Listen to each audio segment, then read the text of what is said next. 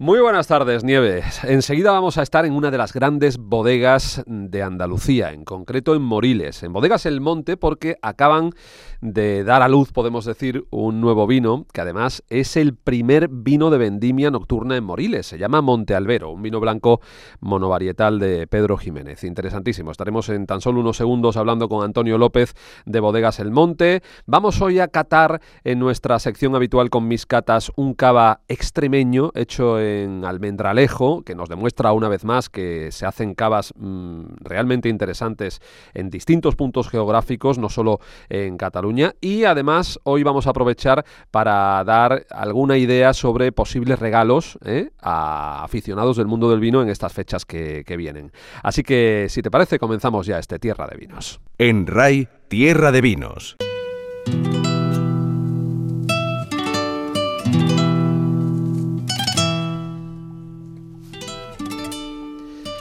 Pues vamos a arrancar el Tierra de Vinos de hoy yéndonos a un lugar maravilloso, el Cerro del Majuelo de Moriles Alto. Allí, allí se ha vendimiado eh, un vino único, eh, Monte Albero, un vino de bodegas El Monte. Precisamente nos vamos hasta, hasta esta señera bodega de Montilla con Antonio López que nos está esperando allí en Bodegas El Monte. Antonio, buenas tardes. Muy buenas, Javier. Bueno, vaya proyecto más bonito. El primer vino, decimos que es un, que es un vino único, eh, este Monte Albero, porque es vendimiado de noche y en diferentes zonas de este Cerro del Majuelo de Moriles Alto, ¿no? Sí, aquí desde el, minuto cero estamos buscando el trasladar eh, la máxima experiencia de lo que es el Cerro del Majuelo en pleno corazón de Moriles Alto y que lo que intentamos es por todos los medios extraer el máximo de esta parcela, ¿no? Se le ha dado un seguimiento desde, desde todo lo que es la, formación del racimo, previamente se, buscaron los líneas con, con la regularidad eh, del racimo más parecida y una vez que, que ya teníamos esto, buscábamos distintas singularidades de, altura, orientación y luego pues también hemos decidido de vendimiar una zona más llana donde la frondosidad porque la tierra es más fresca es mayor ¿no? y la uva tiene una, una actividad enzimática mucho más mucho más potente que, en zonas de, más altura. ¿no? Antonio, es el primer vino de vendimia nocturna de Moriles, ¿no? Sí, eh, he intentado hacer algunos amagos, pero bueno, como buen hijo de, padre, pues lo intentaba convencer, pero bueno, él no concebía este término porque, claro, las personas mayores, pues a lo mejor no tienen, pero cuando ya vas formándote y, tu padre ve eh, que lo que estás intentando es extraer un producto nuevo en el cual aumente el valor añadido y aumente la calidad del producto, pues evidentemente con los ojos cerrados ha estado conmigo y vamos, que no ha hecho falta tampoco convencerlo mucho. Por fin habéis podido llevar a buen puerto este proyecto que se llama Monte Albero, este vino blanco. Es un monovarietal, entiendo, de Pedro Jiménez, ¿no?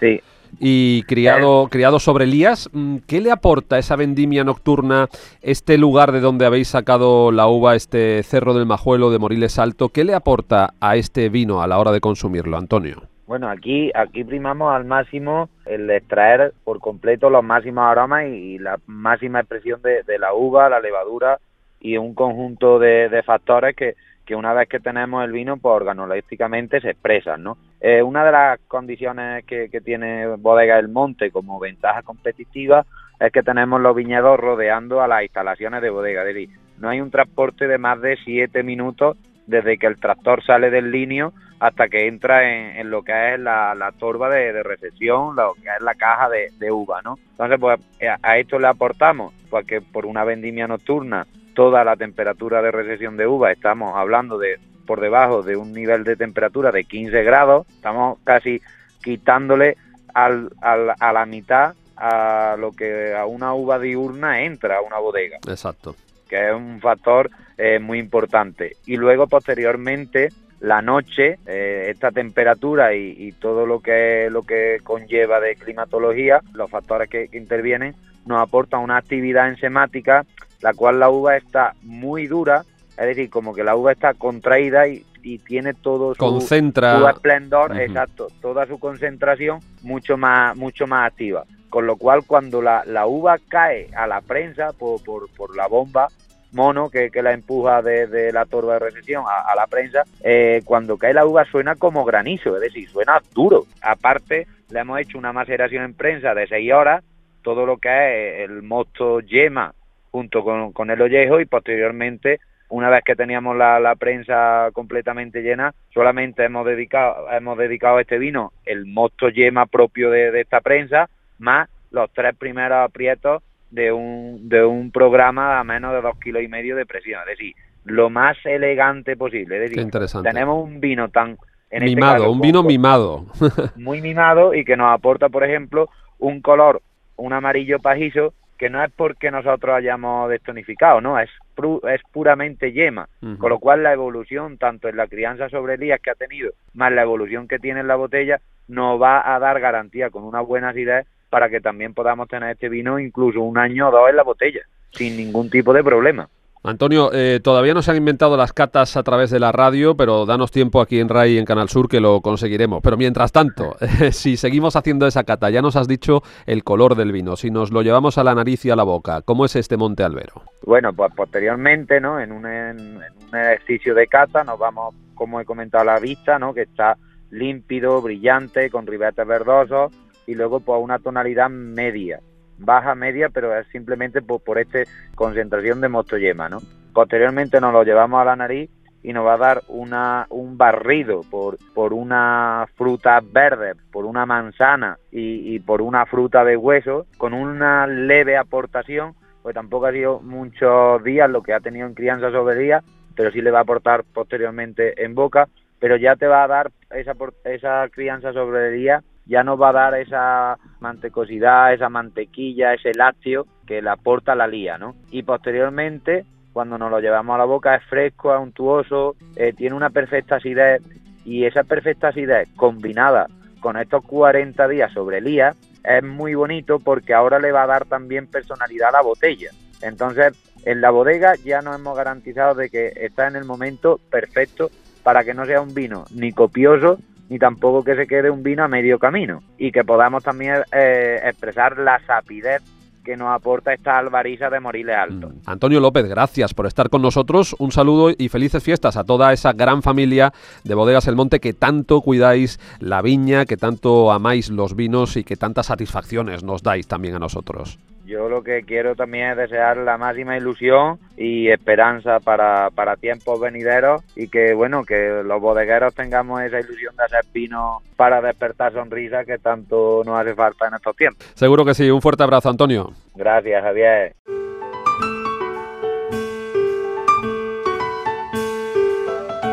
Tierra de Vinos Bueno, ya está aquí mis catas, Carmen Granados. Muy buenas tardes. Buenas tardes, Javier. Es nuestro último Tierra de Vinos del año 2020, que ya tenemos todos muchas ganas de que pase y de que dejemos atrás esta pesadilla. Pero vamos a lo que nos interesa, que es, bueno, eh, un vino, como siempre nos traes un vino. Hay que recordar que los espumosos, los cavas, los champáns, las champañas son también vinos, ¿eh? no vayamos a equivocarnos. Y, y precisamente en estas fechas se consumen mucho, aunque nosotros todo el año decimos que estos, que los espumosos son vinos para comer y para, y para tomar en el aperitivo eh, perfectamente. Pero sí es cierto que hay una tradición instaurada en, eh, por tiempos eh, inmemoriales en los cuales en Navidad pues se consume un poquito más. Y tú nos traes hoy un espumoso que se sale un poquito de la zona de producción habitual de los cavas. Cuéntame, Carmen. Pues mira, hoy nos vamos a ir a, a nuestra comunidad vecina, que es Extremadura, y hemos traído un Brut Vía de la Plata, cuyo nombre pertenece también a las bodegas que lo producen. Son bodegas Vía de la Plata, que es una de las bodegas de más tradición y reconocimiento de la localidad de Almendralejo, en Badajoz. Bueno, Almendralejo está considerada desde 1983, creo recordar, una de las ciudades internacionales del vino. ¿Por qué? Pues porque tiene eh, un arraigo en, en, esa cultura del vino y en los viñedos, en la comarca, sus habitantes, vamos, que, no tiene ese título eh, honorífico, sino lo tiene porque, porque realmente tienen una historia del vino eh, ejemplar. Entonces, Vía de la Plata, pues quien no conoce el camino de Vía de la Plata, que antiguamente pues unía la parte sur y norte de, de España, pues eso era una vía romana y ahora pues se ha convertido También Desde aquí cuando, ruta. cuando mm, Vamos a Madrid. Exacto, cuando vamos o íbamos, sobre todo antiguamente, hace años, cuando las carreteras no eran las que ahora, Exacto. a Madrid se decía, ¿por dónde vas? ¿Por la Por- Nacional o por o la, por la- o por la Ruta de la Plata? ¿no? Exacto, pues ahí vamos.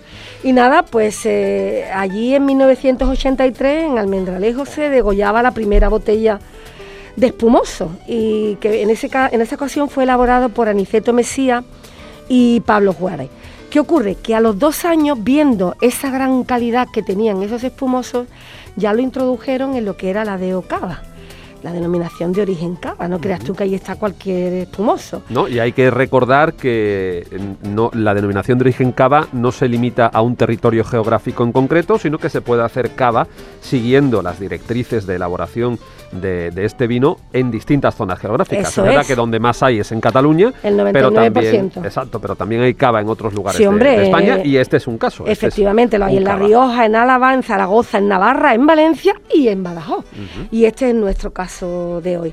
Bueno, ¿qué- ¿en qué se basa esta bodega para, para producir estos cavas? Pues en la calidad, en la calidad. Entonces, este cava particularmente es un brut, es un coupage de macabeo y, y parellada. ¿Qué ocurre? ¿Por qué es un brut y no un brut nature? Porque tiene añadida un poquito de, De azúcar, azúcar. ¿vale? Para que sea más goloso a la hora de beberlo aquellas personas que sean menos avezadas en el tema del vino. Muy Si bien. te parece, lo vamos abriendo. Vamos a ir abriendo, descorchando la botella. Ya sabéis Eso que esto es. lo hacemos en vivo siempre. Eh, Ahí está. Tú tenías, estaba preocupada por si no, por si no descorchaba bien. Sí, Eh, Dice, te pido ayuda. Oye, no he tenido que hacer nada. ¿eh? Yo estaba mirando. Ella sola, por supuesto. eh, Oh, yo sola, yo sola. Que, que- que ya tiene muchísima experiencia y muchísimo conocimiento en Bueno, esto de hay, descorchar hay botellas. que servirlo dos veces, eh, que esté a una temperatura entre 6 y 8 grados. Y vamos a ver qué aspecto tiene. Vía de la Plata. Estamos catando hoy en Tierra de Vinos un cava extremeño.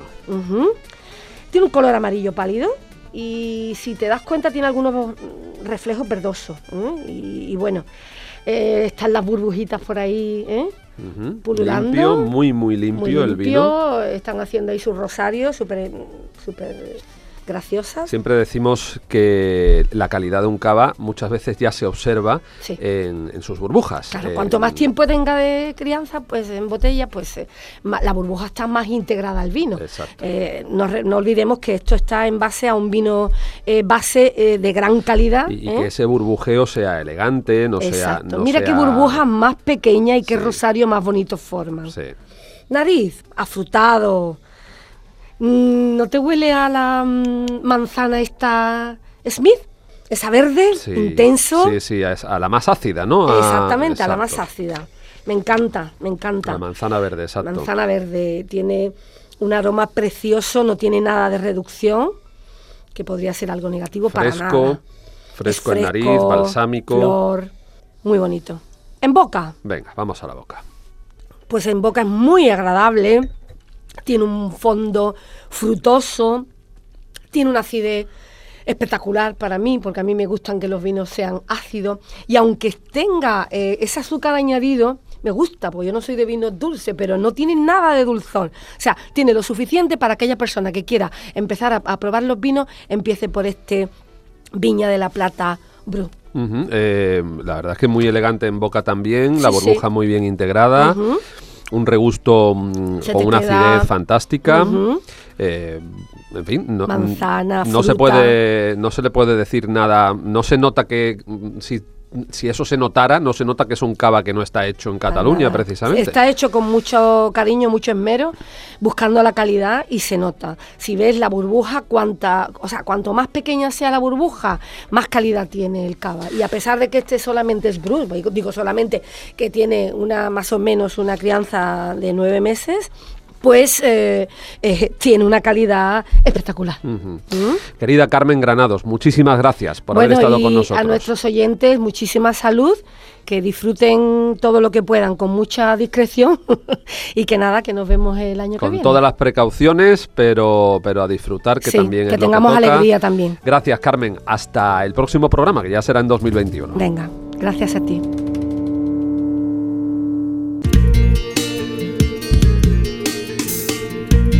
Trabajo de campo con Pepe Ferrer. Bueno, pues continuamos en Tierra de Vinos y lo hacemos con efectivamente el trabajo de campo de Pepe Ferrer, que ya sabéis que siempre nos trae cosas interesantes, cosas agradables, apetecibles, buenas ideas, además, que son importantes para estas fechas en las que estamos, y buenos proyectos y planes. Pepe, buenas tardes. Buenas tardes, Javier, y buenas tardes a los oyentes. bueno, se está, se está acabando este año 2020, afortunadamente para, para todos. Queremos ya pasar mm, de este 2020 que ha sido tan lamentable. Y una manera buena de, enfocar 2021, además de, que vamos a superar, por supuesto, la, pandemia, es, eh, ¿por qué no?, acercarnos un poquito más al mundo del vino. ¿Cómo lo podemos hacer, Pepe? Bueno, pues una buena idea puede ser asociarse, apuntarse, inscribirse en asociaciones de, por ejemplo, amigos del vino, en clubes de cata que hay en muchas de las provincias andaluzas. Se trata un poco de buscar lo mejor en, internet, en los buscadores o en las redes sociales. Y hay muchas agrupaciones, grupos de amigos de, de cata o amigos del vino que organizan actividades durante todo el año. Bueno, yo te quería traer un ejemplo y proponerle a los oyentes un ejemplo que es el Ateneo del Vino Fino del puerto de Santa María. Hay, otros muchos más ejemplos, como los Cherry Explorer, eh, que también eh, una vez se hizo un programa de tierra de vino desde su sede, en sus actividades. Bueno, son asociaciones que te permiten contactar con otros aficionados al mundo del vino y si tú eres aficionado, compartir tu afición o si te apetece aficionarte y profundizar en el mundo del vino, pues también puedes, puedes inscribirte y asociarte. Eh, por ejemplo, el Ateneo del Vino Fino eh, ya en otras temporadas hemos hablado de actividades que ellos organizan. La más así importante son sus jornadas del vino fino, que ya van por, por 24. Este año tendría que haberse celebrado la 25, pero como tú decías, 2020 es tan nefasto que no han podido organizarlo. Pero eh, ahora te comentaré que han pensado como alternativa. Eh, bueno, pues eh, el Ateneo del Vino Fino, fíjate, o sea, reúne, tiene inscritos a 150 asociados. ¿Qué requisito? Pues ellos pagan 50, una, una, una cuota de 50 euros al año y mm, esto podríamos pensar que es muy local. O sea, oye, esto será pues para gente del puerto, de Jerez, de Cádiz. No, no, no. Ellos tienen socios que viven en Alemania, en Inglaterra, en Argentina. Eh, en España tienen socios inscritos en Madrid, en Sevilla, en San Sebastián. O sea que yo animo a que cualquier oyente nuestro, si está en Andalucía o fuera de Andalucía y le apetece inscribirse en el Ateneo del Vino Fino del puerto, pues nada, simplemente se, se pone en contacto con ellos. Hay un mail que podemos comentar que es ateneo ateneodelvino.org y ahí solicitar su inscripción. ¿Qué podemos tener? Pues por ejemplo, si nos podemos desplazar, cuando nos podamos desplazar, eh, ellos celebran una actividad mensual que pueden ser visitas a bodegas, pueden ser presentaciones de libros sobre el mundo del vino, pueden ser catas. Están lo que hemos comentado, la jornada del vino fino, que, bueno, pues por ejemplo el año pasado, en 2019, pues eh, después de, tuvieron en total 285 asistentes acreditados, o sea, mucho más que asociados, o sea, muchos interesados por el vino. Bueno, hemos sido testigos de que tienen un gran poder de convocatoria. Y, después hubo un showroom de 25 bodegas que expusieron sus vinos finos y manzanillas, con lo cual después se pudieron catar hasta 25 eh, los vinos de 25 bodegas, que realmente fue muy, muy atractivo. Como mm, eh, no podemos viajar, como ah, tenemos estos problemas para los desplazamientos, y, este año el Ateneo no ha podido organizar eh, su, su, celebración de la jornada del vino fino. Que son una delicia, son maravillosas. qué, maravilla de, evento en el que hemos participado alguna vez. Cuánto cariño le ponen y, qué, qué, bien y qué de vinos tremendamente buenos se pueden catar allí. Y, además los temas que se debaten, los temas de esas mesas redondas, eh, son valientes. ¿eh? Sí, sí, sí. han entrado a saco en, mucha, en muchos No se cortan. Bueno, eh, por ejemplo, este año, como no se ha podido celebrar. Ellos han convocado para el próximo 14-15 de enero, digo así porque están definiendo todavía la fecha, es un viernes o un sábado, una cata virtual pero que es una, muy tocable, o sea, no, es virtual solamente que, donde la gente mira o asiste desde la pantalla de su ordenador o teléfono a una cata y ya está, sino que ellos compran, los asociados tienen la posibilidad de comprar una selección especial de manzanillas, en este caso, que son, para esta primera cata virtual, son de Barbadillo, en la que van a hacer un recorrido por, mm, primero, distintas edades de, crianza en la, en la manzanilla, y para eso se catará la manzanilla Trinidad en rama y la manzanilla Pastora en rama, dos manzanillas muy diferentes porque una tiene pues escasamente no llega a tres años de crianza y la otra sobrepasa los nueve años de crianza, con lo cual dos estilos muy diferentes de una misma bodega. Y después se van a catar cuatro manzanillas en rama de las sacas estacionales de Barbadillo. Este, este, ejercicio es muy interesante porque, por ejemplo, se va a catar la saca estacional del verano de 2020, este, esta última que hemos tenido, y se catará también la cata de verano de 2019 para ver cómo una misma manzanilla embotellada en la misma época del año, cómo evoluciona con un año en botella. Y la siguiente manzanilla catar será la saca estacional de primavera de 2019, o sea, ya lleva un año en botella, más a continuación catar la misma saca estacional de primavera, pero de 2017. En este caso, ya con tres años en, botella. Con lo cual, eh, algo que siempre comentamos y es que los buenos vinos de Jerez, embotellados en rama, tienen una evolución interesante en botella. Esto se dice mucho, pero habría que hacer un ejercicio práctico, habría que catarlo. Bueno, pues esto es la oportunidad que van a tener los asociados que quieran eh, al Ateneo del Vino Fino. Una muy buena excusa para que cualquier oyente que, ahora mismo nos esté escuchando y esté interesado en, participar en esta cata o en asociarse para disfrutar del resto de actividades del Ateneo del Vino Fino del Puerto Santa María, pues nada, escribe a ese mail que hemos comentado de ateneo y, nada, va a ser uno de los privilegiados. Bueno, pues fantástica propuesta para, yo digo, mm, como comentábamos al principio, para, para intentar empezar 2021 con buen pie, ¿verdad? Eh, sí, sí, y, bebiendo vino. Exacto. Gracias, Pepe. Un abrazo. Hasta luego. Y concluimos, no tenemos tiempo para más. Este es el último Tierra de Vinos de este 2020, pero amenazamos con volver en 2021. Solo queremos desearos unas felices fiestas con seguridad y con precaución, pero cerca de los que más queremos y que brindéis con buenos vinos, pero sobre todo en buena compañía. Muy buenas tardes.